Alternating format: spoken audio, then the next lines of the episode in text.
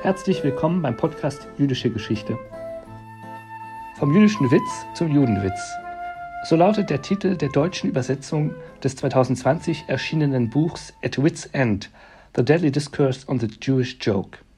Der Autor, Louis Kaplan, Professor für Geschichte und Fotografie an der University of Toronto, beschreibt den schmalen Grat, der zwischen jüdischer Selbstironie und Antisemitismus besteht.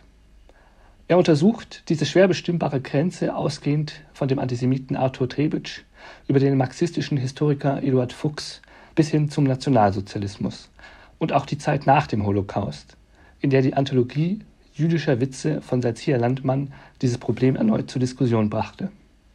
Die heutige Folge dokumentiert seine Buchvorstellung an der LMU München vom 28. Februar 2022.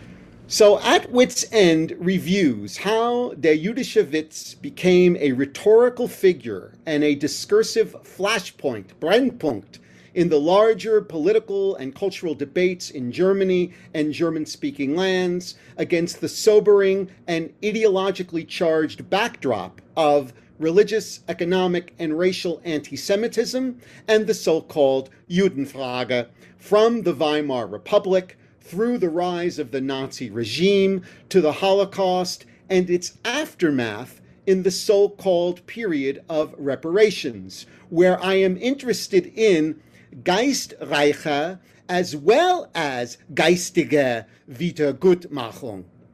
It is a central premise of this multidisciplinary study that the Jewish joke was mobilized in strikingly different ways in light of its protean nature. Therefore, the book reviews the claims made about the Jewish joke by notable writers and thinkers, both German and Jewish, from a variety of ideological perspectives, disciplinary approaches, and cultural subject positions.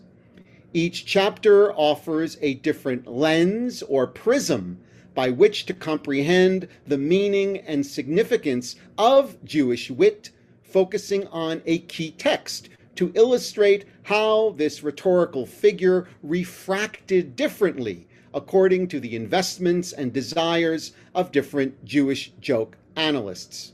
These ideological perspectives include the Jewish, er, the Jewish anti-Semite and early Nazi sympathizer Arthur Trebitsch, the German Marxist cultural historian and collector of caricatures Eduard Fuchs, the Jewish diasporic historian and literary scholar Erich Kahler, the Jewish cabaret impresario Kurt Robitschek, who is paired with the Jewish Central Association watchman Alfred Wiener, and the Nazi literary and cultural propagandist Siegfried Kadner, among others.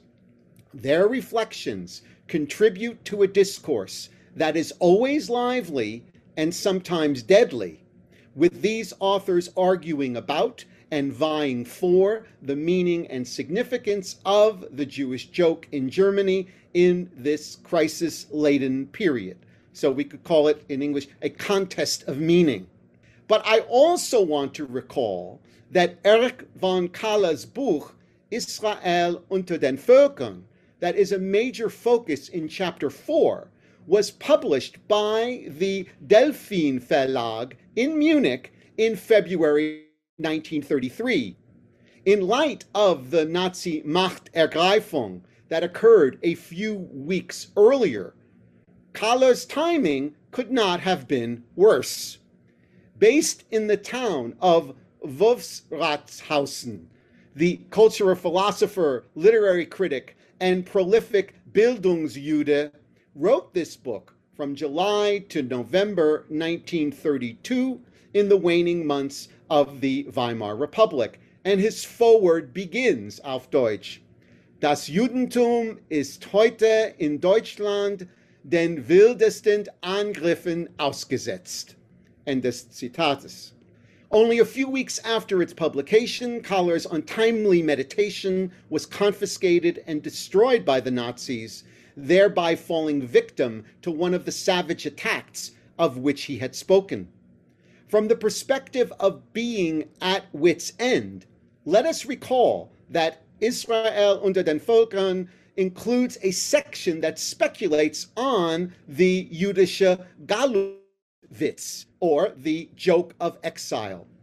Kahler understood that the best Jewish jokes possessed flashes of deep insight, auf Deutsch blitzende Tiefsinn, and that they functioned as a barometer of the state of Jewish cultural, excuse me, German Jewish intercultural relations. Nevertheless, Kahler was also concerned that a certain strand of what he thought to be frivolous Jewish self deprecation could and would lead to justifiable anti Semitic attacks. Kahler did not illustrate his earlier study with any Jewish joke examples. However, after his flight to the United States and shortly after World War II, he published a book review of Rabbi Lewis Browne's The Wisdom of Israel, where he took the liberty of telling a specific uh, Galut Witz with which he clearly identified. Kahler recites one of Browne's anecdotes originally about the Russian pogroms, how timely is that, that struck this German Jewish refugee as something too close to home. Zu nah am Haus. Kahler gets to the point and to the punchline this way. Als ein Mann seinen Freund, einen Flüchtling, überreden wollte, nicht nach Argentinien zu gehen, weil es zu weit weg sei, seufzte der Wanderer, zu weit weg? Von wo? Kahler clearly understood that Jewish wit, at its best, stems from the suffering of the Jewish people in the diaspora, and that this particular joke and its sad self irony leidenden Selbstironie, illuminates the tragedy of the Jews in a single word. Die Tragik der Juden in einem einzigen Wort erleuchtet. Kahler's understanding of the depth of Jewish wit resonates with a statement made by the character Heinrich Bermann in Arthur Schnitzler's novel Der Weg ins Freie, 1908, that is featured in the introduction of my book. Tief. Tief wie so viele jüdische Anekdoten. Sie schließt einen Blick auf die Tragikomödie des heutigen Judentums. But what makes At Wit's End particularly sobering and unsettling is the way that the Jewish joke has been misappropriated oder entwendet time and time again by those who have speculated about it in order to serve anti Semitic ends. And this rhetorical reshaping was not unique to a self hating and converted Jew like Arthur Trebitsch or to a Nazi propagandist like Siegfried Kadner, whose book Rasse und Humor from 1936 provides an important racist example. Of course, such venomous and hate filled writers were more than happy to twist Jewish jests to their own ends and to disparage Jews as much as possible with their cruel laughter. Even worse, they sought to take the Jewish weaknesses exposed by these jokes and to reframe them as anti Semitic and racialist proofs of Jewish inferiority or degeneration. In the case of the Viennese Aryan wannabe, Trebitsch, and his book Geist und Judentum, eine grundlegende Untersuchung from 1919, we find the construction of an entire pseudo scientific theoretical apparatus that is cast as an anti Semitic and racist diatribe that condemns the secondary thinking and the mobile and nimble spirit of the Jews that he sees exemplified in their jokes. Trebitsch contrasts this inferior sekundäre bewegliche Geist with the primary fixation of the German of the of the Aryan, excuse me, spirit and its steady gaze, festen Blick. For Trebitsch, the fleeing and fleeting Jewish Witz, Flüchtige und Fliehende, helps to explain its corrosive and corrupting influence on German culture. It is also well known that the independently wealthy Trebitsch was an early patron of the Austrian Nazi Party, and even more perversely, that Hitler once considered making him the official party ideologue in 1925. I take up Trebitsch's troubling and perhaps even Mischugene narrative in Chapter 1, Sekundäre Bewegungen, Arthur Trebitsch und der jüdische Witz. Nevertheless, we also find a good degree of latent anti Semitism in the work of the neo Marxist art collector and visual cultural historian Eduard Fuchs and his book Die Juden in der Karikatur in 1921 by the Albert Langen Verlag, another connection to Munich. It is not only that Fuchs reproduces anti Semitic caricatures that mock the Jews throughout the book. More than that, the writings of this card carrying KPD member follow in the footsteps of the economic analyses of Karl Marx and Werner Sombart, which link the Jews to the villainies of capitalism. While he expresses sympathy for the Jews as victims of persecution, Fuchs cannot shake off negative stereotypes about Jews and money, for instance. And indeed, I demonstrate how anti Semitic overtones pervade his analysis of jokes and caricatures about the Rothschilds. This is what Micha Brumlik has called the Tragödie des guten Willens in Fuchs's work as we find him indulging in the anti Semitism of the left, the anti Semitismus in der Linken. And we find the same anti Semitic risks in the Kadeko debate over the freedom of comic speech in the middle years of the Weimar Republic, 1925 1926, that I cover in the next chapter. Von Wächtern und Kabarettisten, jüdische Witze und Meinungsfreiheit in der Weimarer Republik.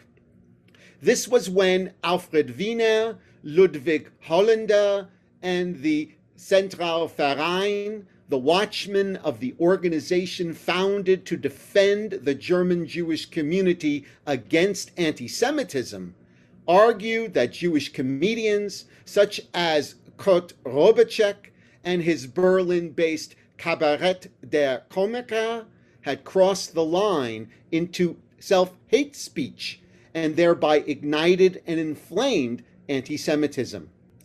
As you see, an overarching theme of my book is therefore concerned with the fine line and the wavering boundary, dem schmalen Grat und der schwankenden Grenze, that exists between Jewish self irony and self criticism on the one hand, and anti Semitism and Judenhass on the other. Of greatest relevance in this context is the scathing criticism that Zygmunt Feldmann leveled against the Kadeko and other Jewish cabarets in December 1926 in an article in the Weltbühne. The theater critic labeled this brand of Jewish wit as nothing less than self hate speech, with the following provocative and pithy title Jeder Jude sein eigener Antisemit.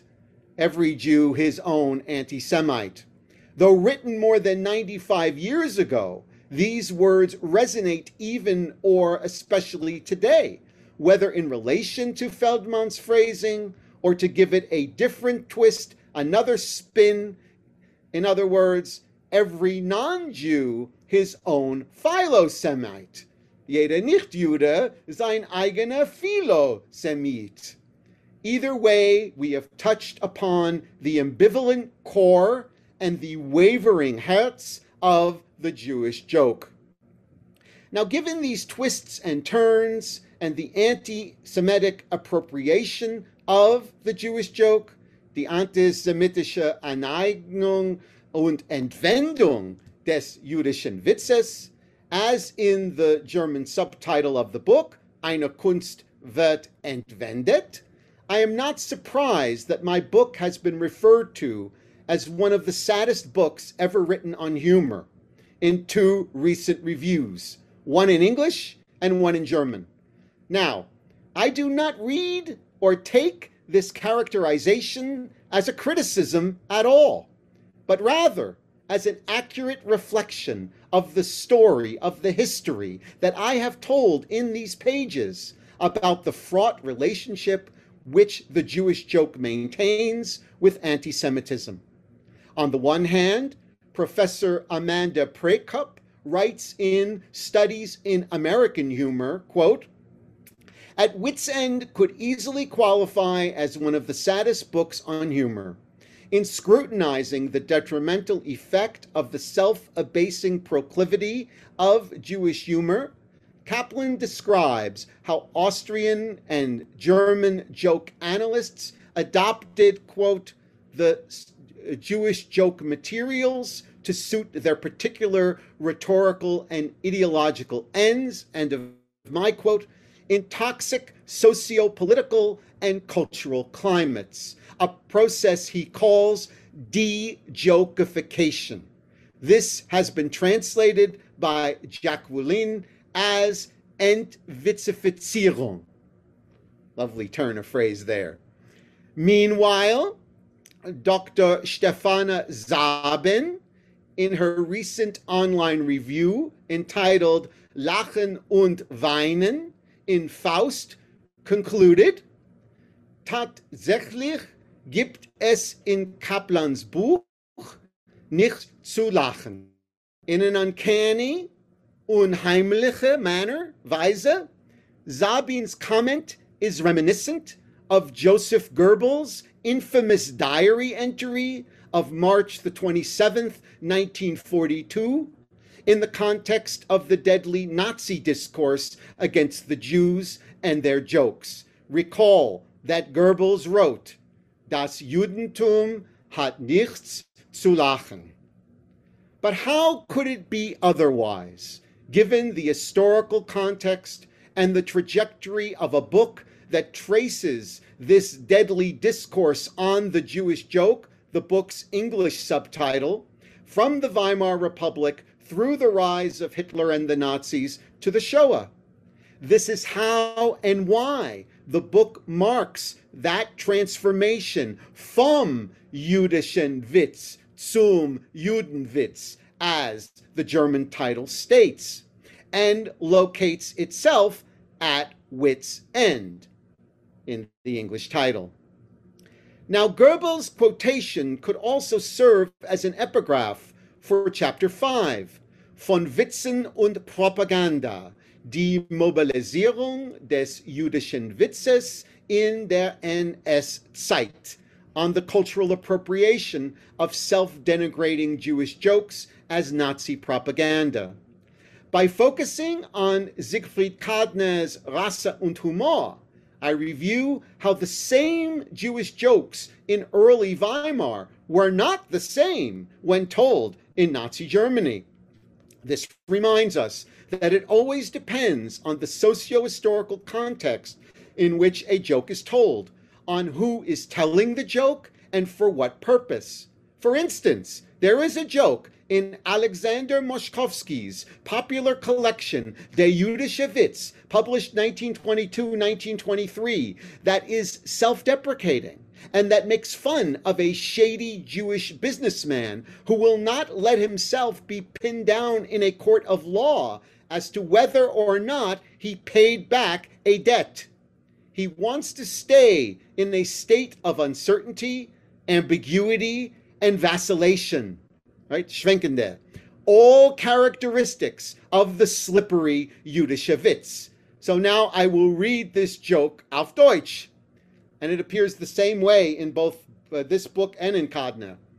Vorsitzender, also, was können Sie beschwören? Haben Sie dem Kläger die Summe bezahlt? Beklagter, höchstwahrscheinlich. Vorsitzender, höchstwahrscheinlich gibt es nicht beim Eid. Sie haben zu schwören, ich habe bezahlt oder ich habe nicht bezahlt. Beklagter, ja, also möchte ich schwören. Now, this same joke was twisted in Kadner's Nazi propaganda in order to offer proofs of immoral and degenerate Jewish behavior following the trajectory from Jüdischen Witz zum Judenwitz. Kadner wants to make it speak in the language of sworn certainty and to affirm the truth of Jewish deceit. The same joke becomes a powerful anti Semitic weapon made to disparage the deceitful and dubious Jew's inability to keep his oaths and promises, and thereby the joke is made to justify the Nazis' exclusion of the Jews from the protection of the law.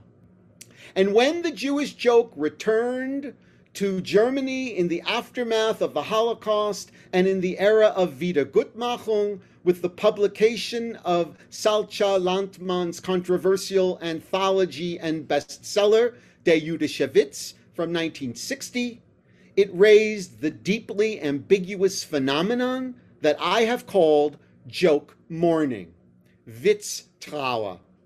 Was it appropriate to mourn the Holocaust with Jewish jokes? Or was it the case that this was actually making a joke out of this type of mourning? And even worse, promoting anti Semitic stereotypes in the process. Chapter 6 Jüdische Witztrauer und Wiedergutmachung reviews this controversy and posits another version of the thin line and the wavering border. When Salcia Landmann revived the Jewish joke book in her best selling Requiem, Requiem as she called it, she insisted in her introduction that it was always possible to differentiate between selbstkritische und antisemitische Witze. She wrote, Es ist sehr einfach. Nur der echte Judenwitz wirft den Juden ihre wirkliche, wirklichen Fehler und Sünden vor und nicht erfundete. Now it's also interesting to note there that she used the term Judenwitz and not, and not Jüdischer Witz, so there's also slippage there. Ironically, the Viennese Jewish writer Friedrich Torberg launched a critique of Landmann's project that focused in part on the great difficulty of maintaining such a clear cut distinction.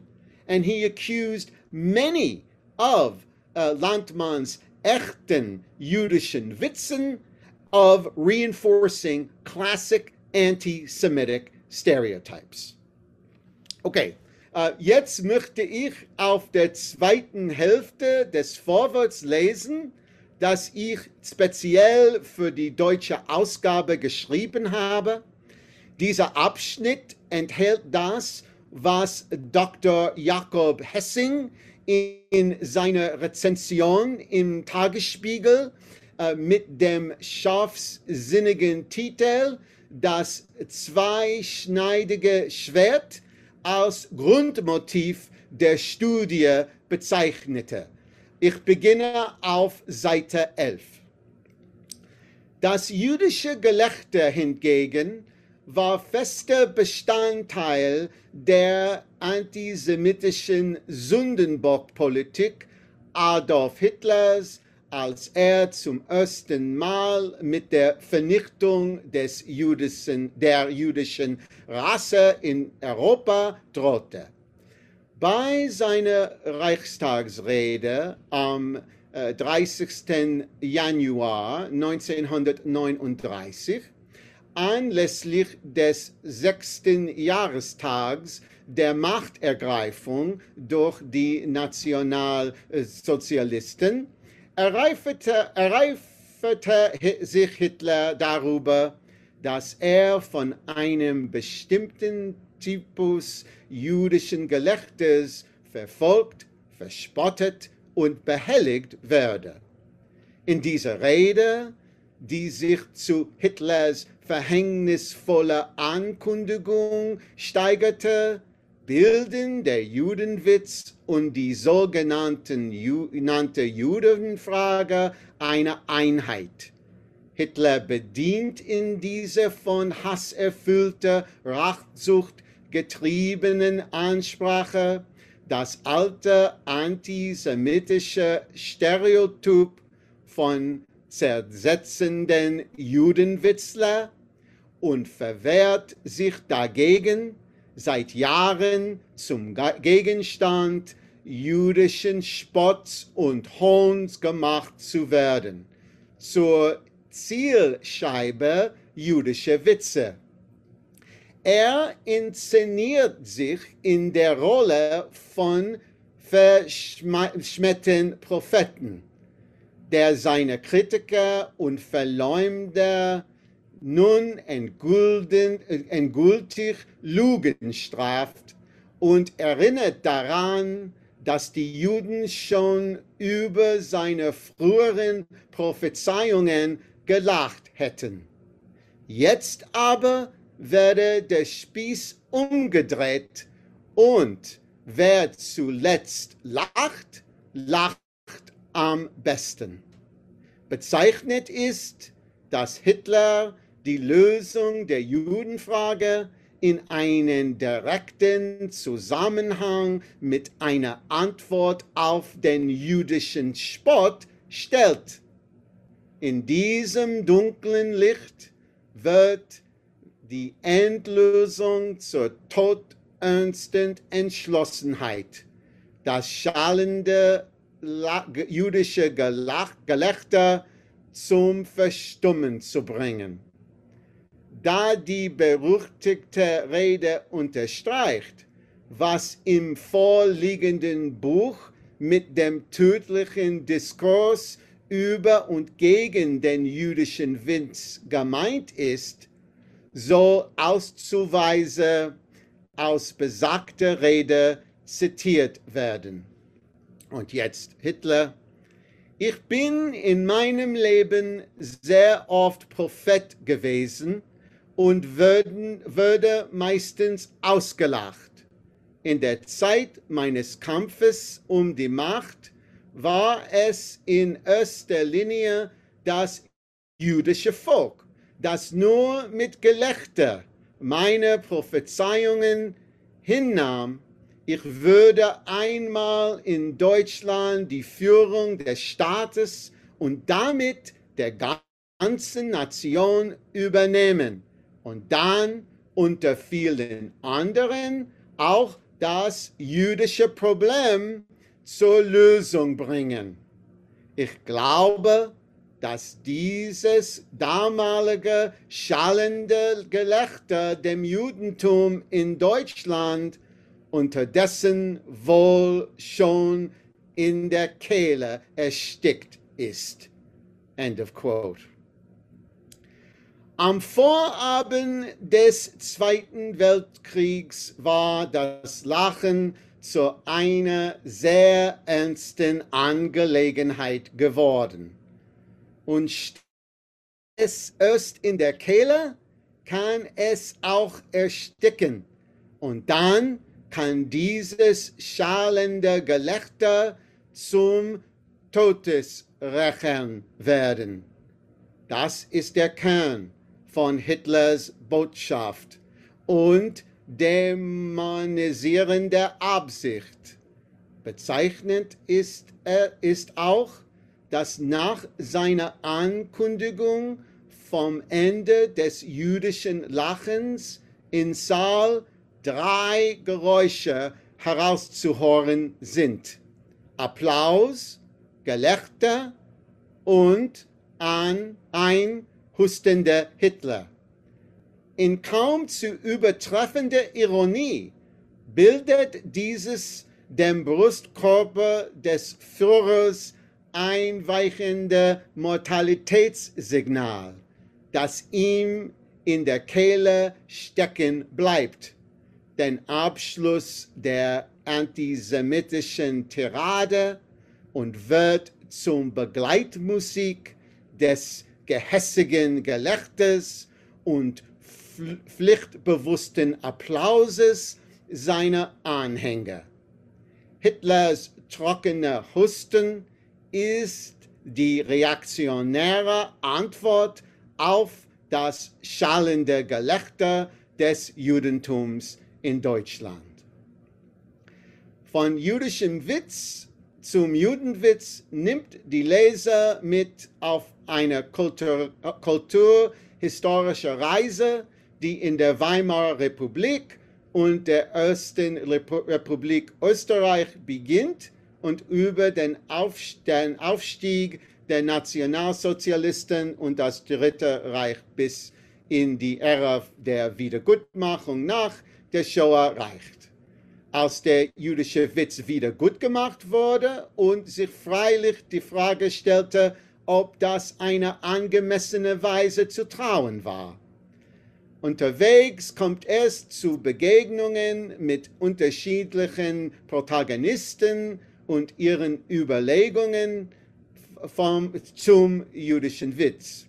Die Brandbreite reicht vom österreichischen Antisemiten und konvertierten Juden Arthur Trebitsch zum deutsch-jüdischen Exilhistoriker Erich von Kahler von NS-Kulturpropagandisten Siegfried Kadner zum neomarxistischen Kulturhistoriker der Karikatur Eduard Fuchs und vom jüdischen Kabarettisten Kurt Robacek zum jüdischen Funktionär Alfred Wiener.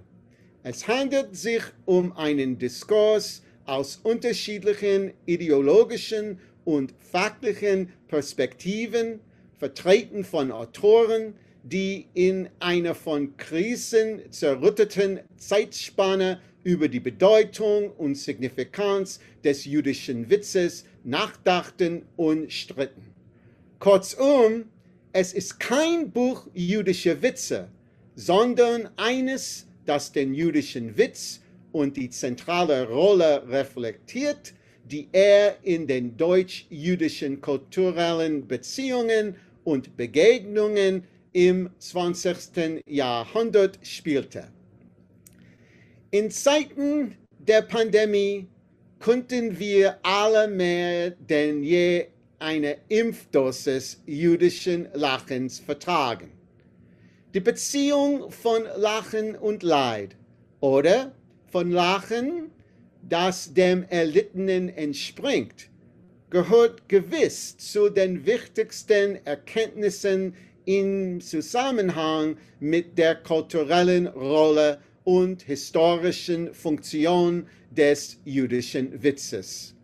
Sie ist auch der Grund, warum wir uns besonders in schwierigen Zeiten auf ihn besinnen, als Bewältigungsmechanismus und als komisches, die Spannung lösendes Ventil. Zu einer Zeit schließlich, da in Europa und Nordamerika die, der verdrängte Hass gegen Juden und andere Minderheiten unter Federführung von Neonazis und Alt-Right-Gruppen wieder aufbricht, scheint es umso angebrachter, sich mit dem jüdischen Witz und seinem belasteten Verhältnis zum Antisemitismus zu beschäftigen. Umgekehrt höre ich aber auch auf das, was uns jüdische Witze nicht sagen können und was sich einer Reflexion häufig widersetzt. Und ich denke, auch das hat mich bewogen, dieses Buch zu schreiben. Das trifft vor allem dann, da, dann zu, wenn uns jüdische Witze an den Punkt bringen, wo der Rest nicht Schweigen ist, sondern schallendes Gelächter. Vergessen wir also nie, dass es genau das war, was Adolf Hitler ebenso sehr fürchtete wie verabscheute. Danke sehr für Ihre.